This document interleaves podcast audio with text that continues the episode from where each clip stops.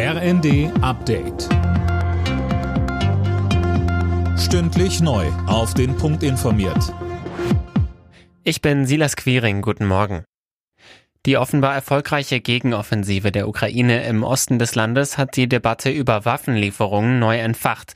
Die FDP-Verteidigungspolitikerin Marie-Agnes Strack-Zimmermann forderte im ersten, dass Deutschland Panzer vom Typ Marder und Leopard 2 an die Ukraine liefert. Die Erfolge der Ukraine bisher dadurch, dass die ukrainisches Militär derart kampfwillig ist, um ihr Land zu verteidigen, muss jetzt unterstützt werden, um die Erfolge der Rückgewinnung der eigenen Gebiete eben zu untermauern und zu unterstützen, indem jetzt auch entsprechende Panzer geliefert werden. Das ist unglaublich wichtig und sollte sofort passieren.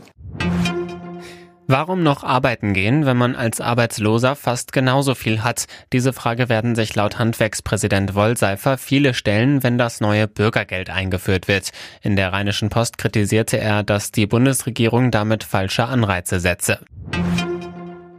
Nicht nur die privaten Haushalte, auch die Unternehmen müssen dringend entlastet werden. Das hat der Präsident des Bundesverbands der deutschen Industrie, Russwurm, gefordert. Im ZDF warnte er davor, auf die horrenden Energiepreise nur mit Entlastungspaketen zu reagieren. Wir können mit allen Steuergeldern es nicht schaffen, diese Kostenlawine hinten auszugleichen, wenn die Kosten schon entstanden sind. Wir müssen alles dafür tun, dass Energie wieder billiger wird in Deutschland. Das hilft dann übrigens allen, den privaten Kundinnen und Kunden genauso wie den wirtschaftlichen Verbrauchern.